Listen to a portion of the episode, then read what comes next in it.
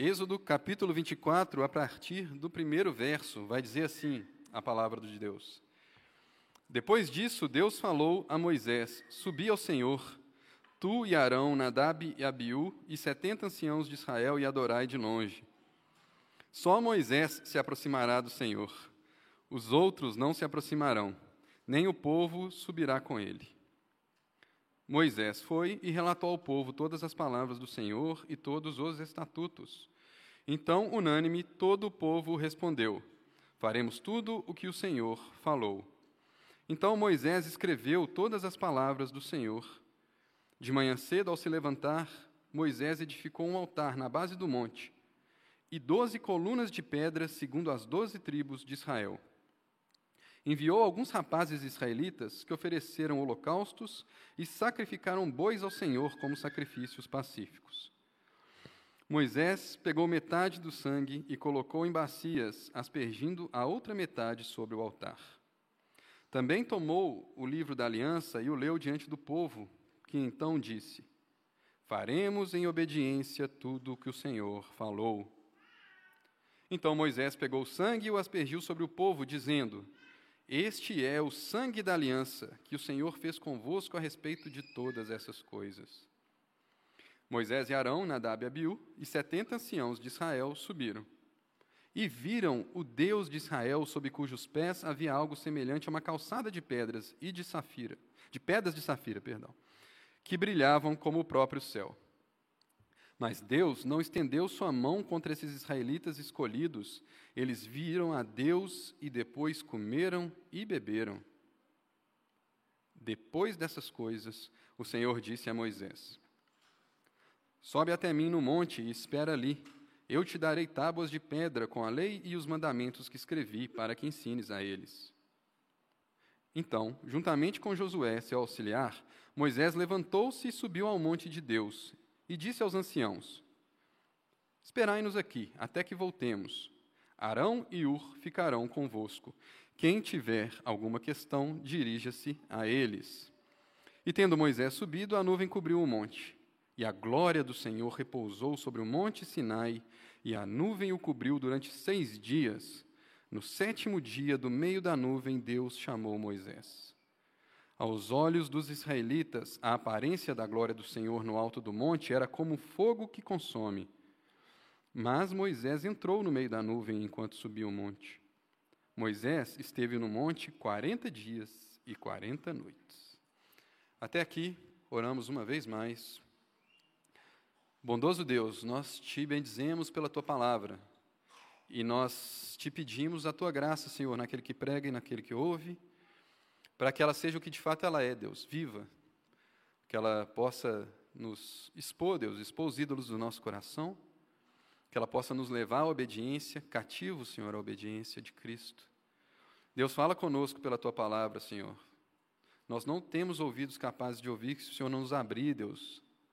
Nós não temos palavras para expressar se o Senhor não encher as nossas bocas. Deus, nos ajude, Deus.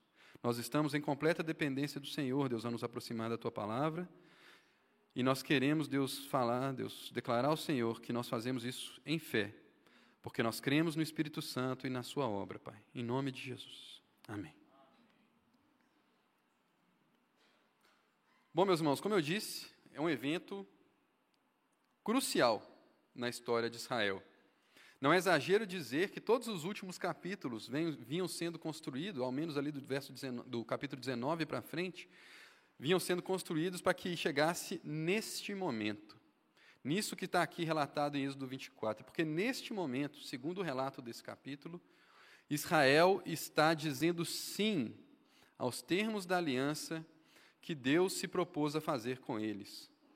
A aliança é do começo ao fim, iniciativa do Senhor. Ele tira o povo do Egito ele manda que o povo se prepara, ele desce ao Monte Sinai, ele declara cada cláusula dessa aliança. E Israel agora tem uma decisão a tomar. Israel precisa dizer o sim para essa aliança. E nós vamos ver, nessa pregação de hoje, como esses eventos que selam a primeira aliança são utilizados para o Novo Testamento para lançar a luz sobre a nossa relação com Deus, sob a nova aliança nos dias de hoje. Então, é um evento, sim, meus irmãos, de certa forma climático aqui no livro de Êxodo. O livro está prestes a mudar de tom, a partir do verso 25, ele vai se concentrar quase que 100% na construção do tabernáculo. Então, a gente precisa examinar esse trecho com muita atenção. Moisés está no alto do Sinai, recebendo as palavras dos estatutos de Deus, aquilo que ficou conhecido como o livro da aliança, de que já falamos nos últimos dois domingos, e agora ele vai descer. E prestes a descer do Sinai, ele escuta Deus dizendo que ele deve subir uma vez mais. Mas a próxima vez que Moisés subir no monte, ele não subirá sozinho, e é assim que abre abre-se o nosso trecho.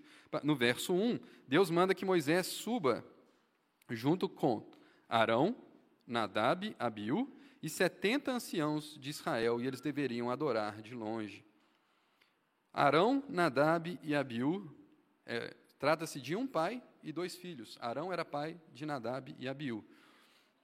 Na sequência do, do, do relato aí, né, do, da história de Israel, nós ficamos sabendo que essa era a família que Deus havia escolhido para ser a classe sacerdotal de Israel.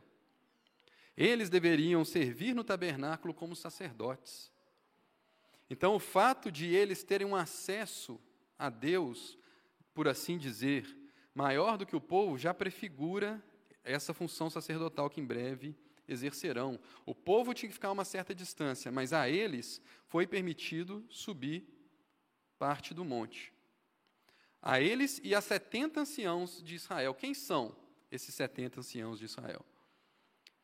Não sabemos ao certo, é a primeira vez que eles são mencionados aqui o que podemos dizer é que muito provavelmente estão ligados àquela medida que Moisés toma por ocasião da visita de seu sogro, né? Êxodo 18. Seu sogro Jetro o encontra no deserto e convence Moisés né, a estabelecer liderança sobre o povo para que dividissem com ele o fardo de uh, arbitrar as disputas né, de, daquele povo. Então ali são é, colocados líderes de mil, de cem, de cinquenta, enfim. Mas lá não é dito esse número 70. Então nós não sabemos exatamente quem são, muito provavelmente são líderes. E quase certamente estamos falando aqui de representantes de todas as tribos de Israel. Então a eles foi dado um acesso, por assim dizer, diferenciado, né, ao monte do Senhor. Mas ainda que eles tenham recebido a permissão de subir metade do monte, só Moisés tem a pulseirinha VIP Plus, né? Só Moisés vai subir o restante, sozinho até a, a presença do Senhor até entrar é, na nuvem. Isso está ali no verso 2. Né? Somente Moisés se aproximará. Os outros não, e o povo também não. Então Deus fala isso com Moisés, e a gente poderia arrancar aqui, é, teoricamente, os versos 3 a 8, porque é só no verso 9 que a gente vai ver Moisés é, obedecendo né, essa ordem. É, Moisés vai subir, e aí no verso 9 é que Moisés sobe. Mas por que, que a gente não pode arrancar o verso 3 a 8? Porque é essencial crucial para o que vai acontecer depois, o que está relatado aqui nos versos 3 a 8. Nos versos 3 a 8, Moisés vai, vai obter do povo, por assim dizer, a aceitação dos termos da aliança. Então é isso que a gente encontra no verso 3. Ele desce do monte e declara ao povo todas as palavras do Senhor e os estatutos. Palavras referindo certamente aos dez mandamentos e estatutos ao livro da aliança, aquilo que nós vimos daquele trecho grande, né? que ocupa boa parte do capítulo 20 até metade do capítulo 23. Moisés relata essas palavras. Né? Ele tinha sido o único uh, recebedor do livro da aliança até então, ele vai relatar isso ao povo. E unânime o povo responde: faremos tudo o que o Senhor falou. O que é isso? Didaticamente, podemos dizer que Moisés obteve o aceite verbal né, de Israel. Israel falou que aceitaria aqueles termos que acabaram de ser relatados. Então, didaticamente, é interessante ver que o que Moisés faz em, em seguida é uma espécie de oficialização desse aceite verbal. Vamos tornar isso oficial, então. Vamos fazer isso de papel passado. E é literalmente o que acontece aí no verso 4. Né? Moisés vai e faz o quê? Ele escreve as palavras. Né? Então, Moisés escreveu todas as palavras do Senhor. E aí ele vai fazer um ritual de confirmação dessa aliança, de aceitação dessa aliança. Ele vai construir um altar, né? ainda no verso 4, de manhã cedo, Moisés edificou um altar na base do monte, doze colunas, segundo as doze tribos de Israel. O altar tinha sido mencionado no livro da aliança. Né? Êxodo capítulo 20, a gente falou isso semana passada e na anterior, que ele abre com instruções sobre o culto a Yahvé, né, fecha, o livro da aliança abre assim e fecha com louvor, não sei se os irmãos se lembram, e ele abre justamente com instruções sobre a construção de um altar. Então a gente vê aqui Moisés construindo esse altar. A gente não sabe se exatamente né, Deus tinha dado essa instrução, não é mencionado. Ou se foi por iniciativa de Moisés, eu acredito que tenha sido instruído por Deus. Moisés erige então um altar. E essas doze colunas de pedra, que não aparecem lá em Êxodo 20, aparecem aqui, mas com um significado muito claro. Elas estão representando, né, o próprio texto diz para nós, elas estão representando todo o povo de Israel, as doze tribos de Israel estão ali sendo apresentadas como o próprio ofertante dos sacrifícios. Né? Aquele que, aquela entidade, aquela personificação do ofertante, aquele que está trazendo os sacrifícios para serem oferecidos diante do altar, é todo o povo de Israel entrando ali então como ofertante daquele sacrifício. E aí Moisés envia alguns rapazes israelitas, não tinha ainda né, os sacerdotes, e eles oferecem dois tipos de sacrifícios nesse altar: os holocaustos e ofertas pacíficas. Não por coincidência, os dois tipos que aparecem também em Êxodo 20, né, quando, junto com as instruções do altar. E para a audiência aqui, era claro o que isso significava, para nós é importante dizer né, o que são os holocaustos e os sacrifícios de paz. Holocaustos é uma palavra que vem do grego, esse prefixo holos né, significa inteiro, por completo, né, então a gente tem holograma, holocracia, e caustos tem a ver com ser queimado. Né? Então, qual que é a ideia? Holocaustos era um sacrifício que era inteiramente queimado. Quando esse sacrifício era trazido para o altar, nenhuma parte do animal era deixada de fora. Tudo era queimado sobre o altar e o sangue do animal era aspergido nesse, no altar durante esse sacrifício. E o holocausto, meus irmãos, ele estava associado à expiação de culpa, ofertas de expiação de culpa. Então, quem oferecia um holocausto no altar? Quem tinha a consciência de culpa e precisava ter receber a expiação do seu pecado. Então, o simbolismo aqui é claro, né? Israel diante de Deus está apresentando um sacrifício pela expiação dos seus pecados. E tem o outro sacrifício, que são as ofertas de paz, ofertas pacíficas. Diferente do holocaustos, né, do que era queimado inteiramente, a oferta pacífica não era queimada completamente. Na oferta pacífica, apenas a gordura do animal era colocada sobre o altar para ser queimada. Posteriormente, né, quando tivessem os sacerdotes, parte desse animal seria dado como porção de sustento para os sacerdotes, é disso, dessa parte que eles viveriam. E a outra parte, meus irmãos, era consumida pelo ofertante na presença de Deus. O simbolismo aqui é claro, então, né? É como se Deus e o ofertante estivessem partilhando uma refeição juntos. Né? A gordura sendo queimada diante do altar, o sangue sendo aspergido também, fazia parte desse, desse ritual, e o ofertante comendo parte desse animal também. E a oferta de paz ela era oferecida como gratidão. O holocausto oferecido como expiação da culpa, a oferta de paz como gratidão, como louvor como que para dizer, olha, dado que minhas culpas foram espiadas, agora o meu status com, status com Deus é um status de alguém que está reconciliado com Ele. Então a gente divide uma refeição aqui diante desse altar. Então, corporativamente é isso que Israel faz. Eles têm os seus pecados espiados e participam de uma refeição de comunhão com o Senhor. E exatamente esses dois aspectos, a expiação do pecado, por um lado, e a comunhão por outro, é que vai, vai espelhar o uso que Moisés faz do sangue desses animais. Veja aí no verso 6. Moisés pegou metade do sangue e colocou em bacias, aspergindo a outra metade sobre o altar. Aspergir sobre o altar tem a ver com esse ritual de expiação, com essa expiação da culpa. E a outra metade a gente já, já vai falar sobre o que Moisés faz com ela, com ela. Mas antes de usar essa outra metade, Moisés faz o quê? Verso 7 tomou o livro da aliança de, e o leu diante do povo, aquilo que ele tinha acabado de anotar, né, no verso 4. Leu diante do povo o que então disse: Faremos em obediência tudo o que o Senhor falou. Praticamente um espelho né, do verso 3. No verso 3 ele relata, o povo responde. Aqui ele lê o que ele escreveu e o povo responde. Por isso que eu falei que didaticamente é interessante. É como se Moisés estivesse pegando agora a assinatura do povo. Né? Agora tem um contrato escrito.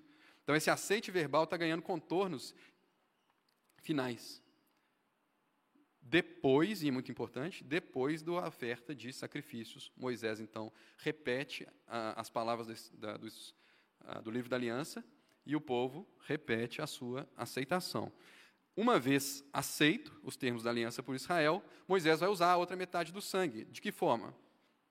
Se metade era expiação, a outra metade é comunhão. Então ele vai aspergir o sangue, está aí no verso 8, sobre todo o povo. Então Moisés pegou o sangue e o aspergiu sobre o povo, dizendo: Este é o sangue da aliança que o Senhor fez convosco a respeito de todas essas coisas. Que todas essas coisas, os estatutos, as leis, os mandamentos, que acabaram de ser lidos para Israel. Este é o sangue da aliança. Como que a gente entende isso? Gente, toda aliança no mundo antigo era selada com a morte de algum animal. E esse sangue representava ali que essa aliança tinha estava em vigor. Então Moisés está apontando para o sangue que está sendo aspergido sobre o povo e dizendo: gente, sabe o sangue que precisa selar uma aliança? Então, é esse. Esse é o sangue que sela a aliança que Yahvé fez conosco a respeito dessas coisas. Então, nesses dois elementos, a aliança está sendo confirmada: na aspersão e na refeição comunitária. Na aspersão, na expiação e na comunhão. Pois bem, termina o nosso trecho de oficialização, então, da aceitação por Israel. E agora, como eu disse, retoma a obediência à sequência dos fatos. Conforme orientado por Deus, então Moisés vai subir novamente ao monte, dessa vez acompanhado, é o que está lá no verso 9. E vai acontecer uma coisa extraordinária, nada menos do que extraordinária, nos versos 10 e 11.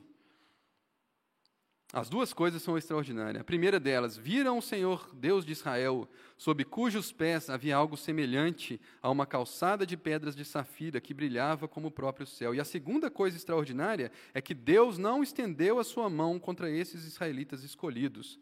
Eles viram a Deus, depois comeram e beberam. Eles viram a Deus. O que a gente faz dessa passagem? Né? Viram a Deus.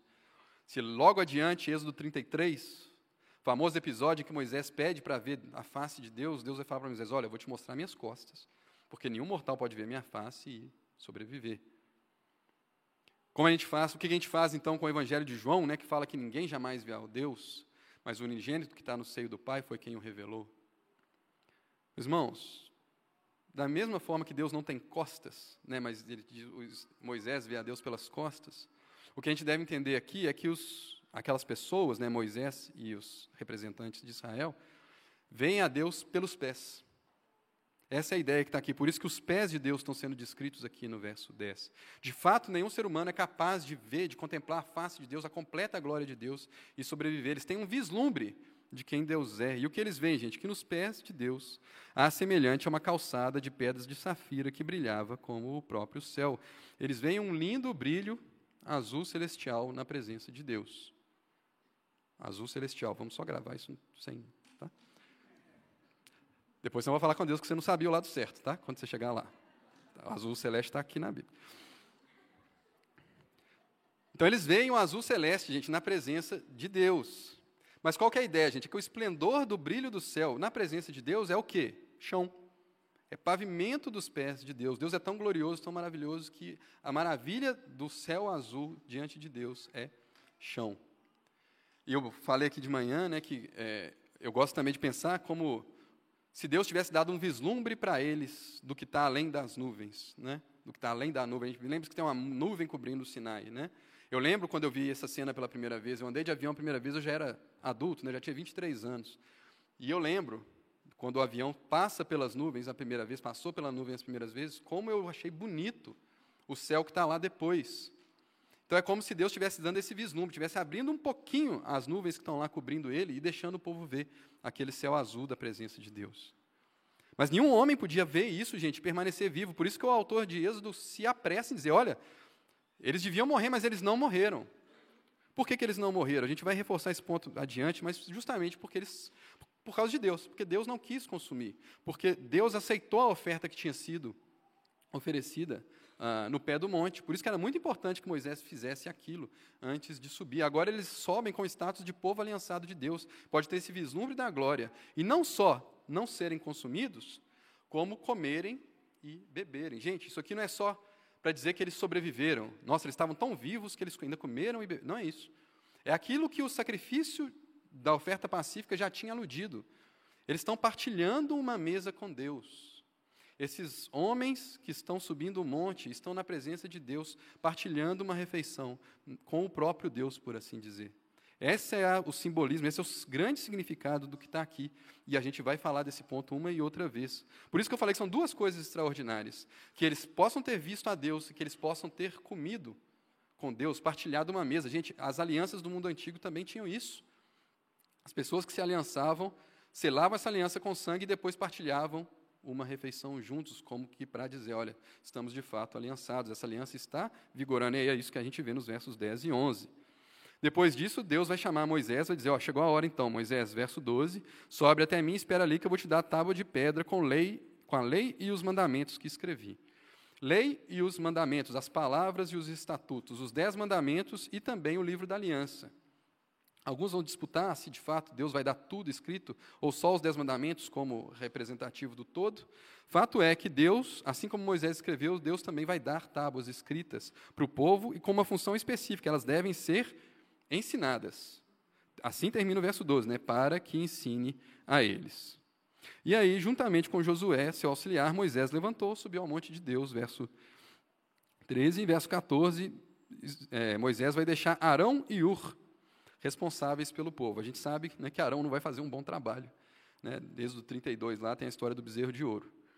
Mas o fato de Josué, Arão e Ur aparecerem pertinho aqui, gente, eles estavam meio que, tirando Arão, né, mas o Josué e Ur principalmente aparecerem do nada aqui, talvez seja uma forma do autor ligar essa passagem a Êxodo 17. O que temos lá em Êxodo 17? Eu vou falar de novo. É a batalha do Rexona, né? É a batalha que Moisés fica né, o dia inteiro com a mão para cima, né? até que, o, que Josué, batalhando lá, consiga vencer os amalequitas. E nessa passagem, meus irmãos, a gente vê muitos elementos aqui de Êxodo 24. A gente vê é, um altar sendo erigido. Moisés só erige dois altares, um é lá em Êxodo 17, o outro aqui. A gente tem Deus mandando Moisés registrar o que aconteceu lá, então a gente tem o registro lá ah, escrito. E a gente tem esses personagens também. Qual que é, talvez, a ligação, meus irmãos? É justamente, são eventos antecipatórios. Tanto 24 quanto 17 são eventos antecipatórios do que estava por vir. Êxodo 17 antecipava as vitórias militares que, Moisés, que Israel estava prestes a experimentar, como tomando posse da terra prometida. E aqui, gente, Êxodo 24, como eu imagino vai ficar claro já já, está antecipando justamente o sistema sacrificial, o tabernáculo, o culto a Yahvé, como ele vai acontecer. Lembre-se que culto e terra prometida eram os dois temas principais da nossa passagem de semana passada. Então, temos aqui duas passagens sendo conectadas que falam exatamente desses dois temas. Moisés então subiu, verso 15, a nuvem cobre o monte Sinai, e a glória do Senhor repousa sobre ele, a nuvem cobre durante seis dias, e no sétimo dia Deus chama Moisés. Gente, essa ideia de que a nuvem repousou, a palavra aqui, gente, é o mesmo, a, a, a raiz desse verbo que está aqui como repousou, é a mesma do tabernáculo, é o mesmo verbo, de onde sai a palavra tabernáculo. Então a ideia, gente, é que Deus habitou no Monte Sinai. Deus fez a sua habitação no alto do monte e convidou um homem para estar com ele no sétimo dia. Talvez fazendo uma referência ao Éden também, né, que ele prepara um lugar e, e descansa no sétimo dia para que o homem desfrute da sua presença e esteja com ele. Deus habitou no alto do Sinai ali por 47 dias, né, se a gente pegar literalmente aqui os 40 dias que Moisés ainda vai ficar é, na presença de Deus. Deus mostrando então a sua, mais uma vez, a, o seu desejo de, por meio dessa aliança, habitar no meio do seu povo. Ele habitou durante 47 dias, a habitação de Deus foi o Monte Sinai. Aos olhos dos israelitas, verso 17, a glória do Senhor no alto do monte era como fogo que consome. Mas Moisés entrou no meio da nuvem enquanto subia ao monte e esteve no monte 40 dias, 40 noites. Assim como eles viram o Senhor e viveram para contar a história, Moisés entrou no meio do fogo consumidor e viveu para contar a história. Essa é a ideia. Lembre-se do fogo que não consumia a sarça ardente, né? Quando Moisés é chamado, Deus se mostra para ele como um fogo que pode devorar, mas que escolhe não devorar em situações específicas. Por que, que Moisés pode entrar na nuvem, naquele fogo consumidor e viver para contar a história, gente? Porque ele entra agora num novo contexto num contexto de povo aliançado, num contexto de povo que já teve a sua culpa espiada e já partilhou uma refeição com o Senhor. Então, como povo aliançado, como representante desse povo aliançado, Moisés entra na nuvem e não é consumido por aquele fogo consumidor. Então não é que Deus é fogo de palha, não é que Deus não é um fogo que consome, é que Deus consumiria Moisés, não fosse ele mesmo fazer as provisões para que Moisés entrasse com ele como aliançado, com sua culpa espiada pelos sacrifícios que tinham sido ofertados. Gente, eu não sei se vocês identificaram aqui, mas o Sinai é um padrão que vai se repetir já já no tabernáculo. No tabernáculo. Isso que está sendo narrado aqui é um padrão que vai ditar a construção do tabernáculo. Veja só, o que, que você tem na entrada do Sinai, por assim dizer, no pé do monte? Você tem um altar onde holocaustos e sacrifícios pacíficos estão sendo entregues. O que, que você tem na entrada ali do tabernáculo? Você tem um altar de bronze onde as pessoas traziam os seus holocaustos e os seus sacrifícios pacíficos. O que você tem no tabernáculo, gente? Passou dessa parte, não é o povo todo que pode chegar. Quem pode chegar ali? Somente os sacerdotes, o santo lugar Assim como só os sacerdotes, a classe sacerdotal, por, por, assim dizer, sobe aqui parte do Sinai, só os sacerdotes podiam entrar no santo lugar. E o que, que tem lá no santo lugar, gente? Candelabro, incenso e o quê? Uma mesa. Uma mesa de pães, gente.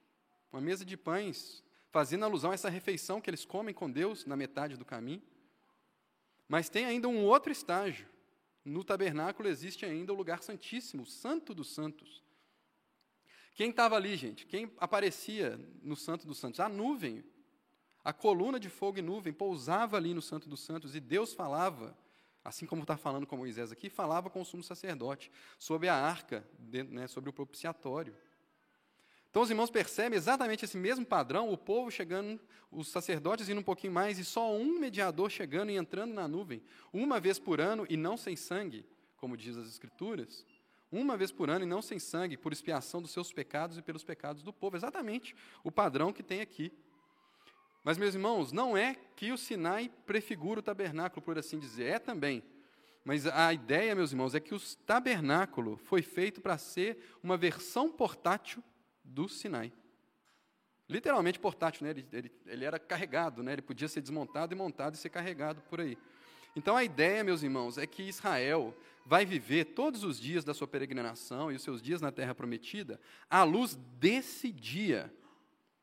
Israel vai viver todos os dias lembrando que ele é o povo com quem Jeová se aliançou no Sinai. Essa é a ideia do tabernáculo também. Né?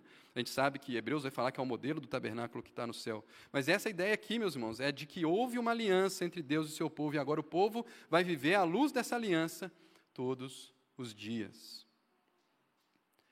Meus irmãos, e essa não foi a única ou última aliança que Deus fez com a humanidade. Deus fez depois disso.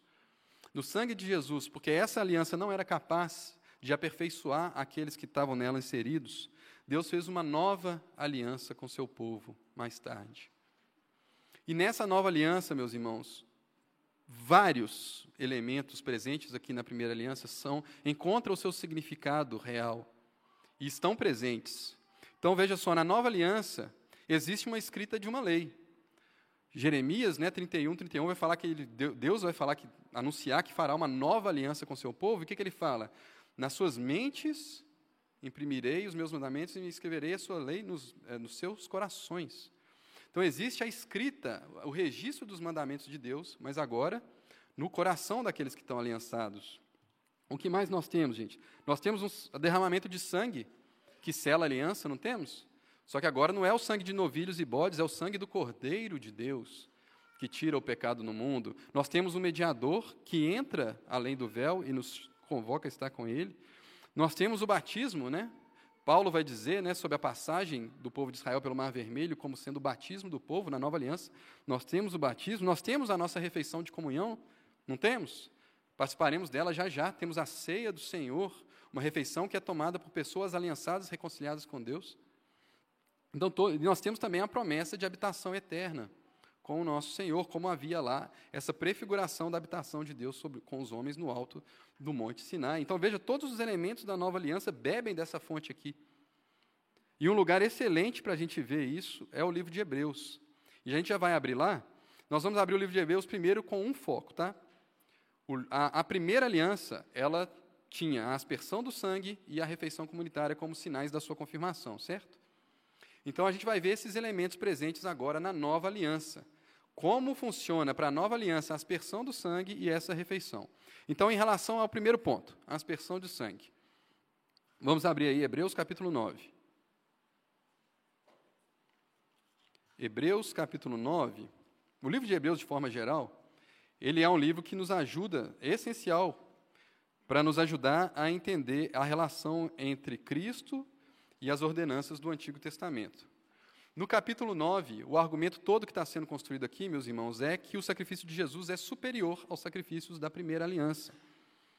Então, ele, ele em certo ponto aqui, ele está dizendo que nenhuma aliança é selada sem sangue. Todas as alianças acompanhavam, a, a todas as alianças acompanhavam um sacrifício.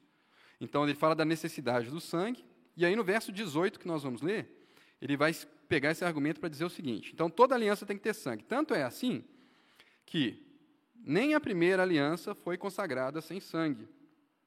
Visto que, depois de anunciar a todo o povo todos os mandamentos segundo a lei, Moisés tomou sangue de novilhos e de bodes, com água, lã vermelha e sopo, e aspergiu tanto o próprio livro como todo o povo, dizendo: Este é o sangue da aliança que Deus vos ordenou. Nós sabemos de onde saiu isso, né? Acabamos de ler. Isso é exatamente Êxodo 24. Da mesma forma, também aspergiu com sangue o tabernáculo e todos os utensílios para o culto. Ainda não vimos isso em Êxodo, é o, nosso, é o próximo assunto. 22. E segundo a lei, quase todas as coisas são purificadas com sangue, e sem derramamento de sangue não há perdão. Então veja, assim como os holocaustos, aqui o autor de Hebreus associa o derramamento de sangue da aliança, gente, ao perdão, à purificação. Segundo a lei, todas as coisas são purificadas com sangue, sem derramamento de sangue não há perdão. Mas esse sangue, esse sangue vertido na primeira aliança, esses sacrifícios oferecidos, então, não eram suficientes para limpar de vez a nossa consciência culpada diante de Deus, porque eles eram somente sacrifícios que apontavam para um sacrifício futuro. E esse é todo o argumento aqui de Hebreus 9. Por isso que você chega no verso 28 aqui de Hebreus 9, e está lá, assim também Cristo, oferecendo-se uma só vez para lavar os pecados de muitos, apareceu umas, aparecerá, perdão, segunda vez, não por causa do pecado, mas para a salvação dos que esperam por ele. Os primeiros sacrifícios tinham que ser oferecidos múltiplas vezes. Agora, Cristo, o sangue da nova aliança, quando ele é derramado, ele é oferecido uma vez só. Então, traz para a gente aqui, gente, uma noção de sacrifício completo, eficaz, de sacrifício que só precisa ser oferecido uma única vez. Então, na nova aliança, assim como na primeira, existe o sangue derramado? Existe. Existe a aspersão do sangue? Existe. Veja o que nós vamos ver agora no, verso, no capítulo 10, verso 19, ainda em Hebreus, tá? Hebreus 10, 19. Portanto, irmãos, tendo coragem para entrar no lugar santíssimo, opa, lugar santíssimo não é lugar de ter coragem, não, né? A gente sabe, a presença do fogo consumidor lá, ninguém podia entrar lá sem sangue, era um lugar terrível. Mas olha o que ele fala: ter coragem para entrar no lugar santíssimo por causa de quê? Por meio do sangue de Jesus, por causa da excelência do sacrifício de Jesus, o sangue dele é capaz de nos dar um status permanente, um acesso permanente à presença de Deus, algo que antes somente Moisés e mais tarde o sumo sacerdote poderiam ter esse acesso ao lugar santíssimo. A presença de Deus, a nuvem, a coluna de fogo de nuvem pode ser acessada. Por quê? Porque o sangue de Jesus foi derramado, mas não só derramado, veja, pelo novo e vivo acesso, verso 20, que ele nos subiu, que ele nos abriu através do véu, isso é do seu corpo, tendo um grande sacerdote sobre a casa de Deus, aproximemo-nos com coração sincero, com a plena certeza da fé, com o coração purificado da má consciência e tendo o corpo lavado com água limpa. Eu quero chamar a atenção para essa expressão que está no verso 22. O coração purificado da má consciência. Qual é a palavra aqui, meus irmãos, que está aqui como purificado? Literalmente, aspergido. Os nossos corações, os nossos corações foram aspergidos por esse sangue. Então não é só que esse sangue foi derramado, mas nós fomos feitos parte disso. Quando? Quando Deus aspergiu desse sangue nos nossos corações. Então, porque o sangue foi derramado e aspergido, nós podemos, completando o argumento, né, podemos ter livre acesso à presença de Deus e entrar com coragem no lugar santíssimo. Essa é a ideia, percebe? Na nova aliança, então, gente, o sangue que sela a nova aliança abre para nós um acesso até então sem precedentes nós estamos agora com acesso livre à presença real do próprio Deus. E nós não seremos por ele consumidos. Por quê? Porque o sangue de Jesus foi aspergido em nós. Veja agora verso, perdão, capítulo 12, ainda de Hebreus, e você vai também, tenho certeza, vai identificar imediatamente do que, que a gente está falando a partir do verso 18. Hebreus 12, 18 vai falar assim: Ainda não chegastes ao monte palpável e em chamas, à escuridão, às trevas, à tempestade, ao ruído da trombeta, ao som das palavras, que as que ouviram suplicaram que não se lhes falasse mais, porque não podiam suportar o que lhes era ordenado. Mesmo um animal, se tocar no monte, será apedrejado. Essa visão era tão terrível que Moisés disse: Estou aterrorizado e trêmulo. O que, que é isso, gente? Vocês sabem exatamente do que está falando aqui, né? Sinai, né? Deus aparecendo no alto do monte, falando para o povo as palavras dos Dez Mandamentos e o povo tremendo de medo. A palavra de Deus fazia tremer o chão. Eles viam a aparência da glória de Deus como um fogo consumidor. Então ele está dizendo aqui, gente, que a primeira aliança estava associada a um monte, ao Monte Sinai. E o que ele vai falar aqui na sequência, nós vamos ler agora, é que a segunda aliança também está associada a um monte. Agora o Monte Sião, onde está Jerusalém, onde, segundo as profecias, vai estar a nova Jerusalém, né? Verso 22: Mas tendes chegado ao outro monte, ao Monte Sião, a cidade do Deus vivo, Jerusalém celestial, incontável em números de anjos, em reunião festiva, a igreja dos primogênitos registrados nos céus, a Deus o juiz de todo, aos espíritos dos justos e aperfeiçoados. Olha o 24. A Jesus, o mediador de uma nova aliança e ao sangue da aspersão que fala melhor do que o sangue de Abel. Não sei como está a sua tradução, mas a ideia aqui é exatamente essa. A ideia é que na nova aliança, a aspersão do sangue de Jesus é que nos garante que a nossa fidelidade, por assim dizer, onde nós estamos conectados, não é mais ao Sinai, mas a Sião. Essa é a ideia, tá, gente? A nova aliança tem um novo sacrifício, um novo sangue. Esse sangue aspergido em nós nos faz agora ter a esperança de quê? De que esse monte nós podemos subir. Essa é a ideia. Esse monte é onde Deus está convidando todas as nações para se achegar. E fazer o que lá em cima, gente? Fazer o que lá em cima? Nosso segundo elemento. Primeiro foi a aspersão. O que é o segundo? A refeição de comunhão. É exatamente esse o cenário escatológico para qual Deus está levando toda a história. Uma festa, gente. Uma festa refeição compartilhada no alto do Monte Sião. É sobre isso exatamente, infelizmente nós vamos ler por causa do tempo, que Isaías fala no capítulo 25, na sua profecia sobre um banquete que Deus dará para todas as nações, não mais só para Israel, banquete de vinho envelhecido e carnes gordas. Todas as nações vão subir ao monte de Sião e compartilhar com Deus de uma refeição. É isso que a nova aliança está abrindo, gente. É essa possibilidade que a nova aliança está abrindo, de que pessoas que os seus corações aspergidos pelo sacrifício de Jesus estejam agora num novo relacionamento com Deus, em que podem adentrar a presença de Deus sem serem consumidos. É isso que está acontecendo, e nada menos do que isso. Não sei se os irmãos sabem, a multiplicação dos pães fala exatamente disso. João capítulo 6 vai descrever exatamente Jesus subindo a um monte e vendo uma multidão se acercando, chegando perto dele no monte, gente. E aí Jesus sabe que ele não pode mandar esse povo embora, porque é isso que Deus quer, a vontade de Deus é que esse povo suba mesmo e compartilhe uma refeição com ele, por isso Jesus partilha do pão. O pão que era ele mesmo, né? no próprio capítulo 6 ele fala: Eu sou o pão da vida. Então o que é isso, gente? Partilhar uma refeição com Deus é desfrutar de quem Deus é. É literalmente conhecer a Deus e gozá-lo para sempre. Essa é a esperança do cristão, né? Conhecer a Deus e desfrutar da sua presença para sempre. Gente, como é que termina a história? Como é que termina a Bíblia, o livro de Apocalipse? Capítulo 19, verso 9, vai falar sobre as bodas do Cordeiro. O que são as bodas do Cordeiro, gente? É uma refeição de aliança. Que aliança? Um casamento. A ceia do Cordeiro é um casamento que acontece entre o Cordeiro e sua noiva.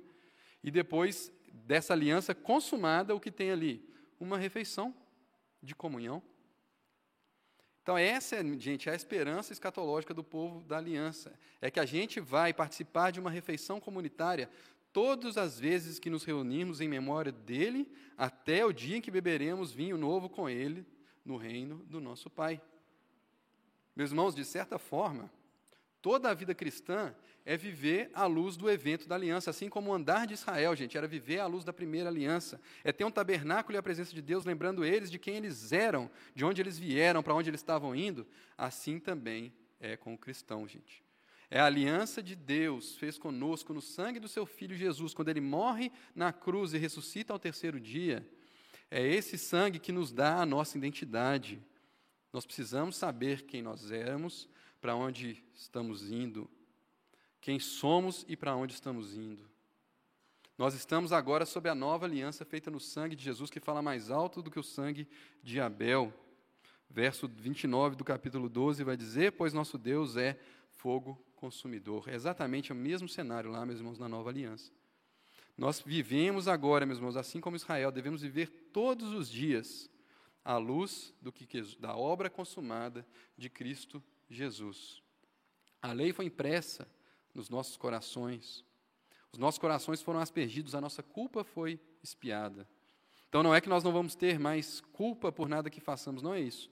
Mas a ideia é que nada que façamos mais, meus irmãos, pode quebrar os termos dessa aliança e nos levar à rejeição de Deus. É certo que cearemos com Ele um dia, por isso nós ceamos todas as semanas. Porque é certo que cearemos com Ele nas bodas do Cordeiro. Meus irmãos, esse é chamado para nós nessa manhã que vivamos à luz da nova aliança. O sacrifício de Cristo, gente, é que diz para nós quem nós somos. Não é nenhuma outra devoção, nenhuma outra entidade, nenhuma outra aliança, mas a aliança que o Senhor fez conosco no sangue do seu Filho Jesus. Amém? Amém. Vamos orar. Nosso Deus e nosso Pai, nós te bendizemos porque és Deus de aliança. Foi iniciativa tua do princípio ao fim se aliançar com Israel no deserto e iniciativa tua do início ao fim se aliançar com todos os povos, todas as nações, gente.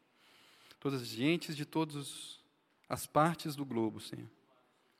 Obrigado, Deus. Nós te louvamos porque o Senhor fez toda a provisão, Deus. O Senhor fez toda a provisão para que o Senhor pudesse habitar com o seu povo, como era teu desejo sempre, Deus. Obrigado, Deus. Que Deus é esse que deseja habitar com o seu povo e não poupa o seu próprio filho, Deus, antes de o dar gratuitamente, Senhor.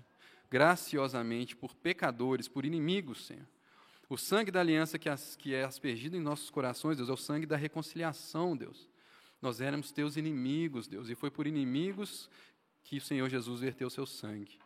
E obrigado, Senhor, porque nós vivemos agora, Deus, à luz dessa nova aliança, sob esse novo tempo, Deus, em que temos acesso livre, com coragem podemos estar na tua presença, Senhor, todos os dias, sabedores, Deus, de que um dia ela vai ser tão real, Deus, quanto esse púlpito e esse microfone, e essas cadeiras e esse lugar, Deus, para nós. Senhor, nós ansiamos, Deus, por partilhar uma mesa contigo, Senhor.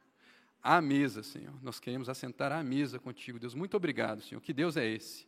Que prepara uma mesa e nos convida a fazer parte dela. E dá de si mesmo, Senhor, nessa mesa. Deus, só o Senhor é Deus e nós te agradecemos. No nome de Cristo Jesus, nós te agradecemos. Amém. Amém. Gente, muito bom que possamos participar da ceia, né? Depois de ouvir sobre essa nova aliança. E é o que faremos agora.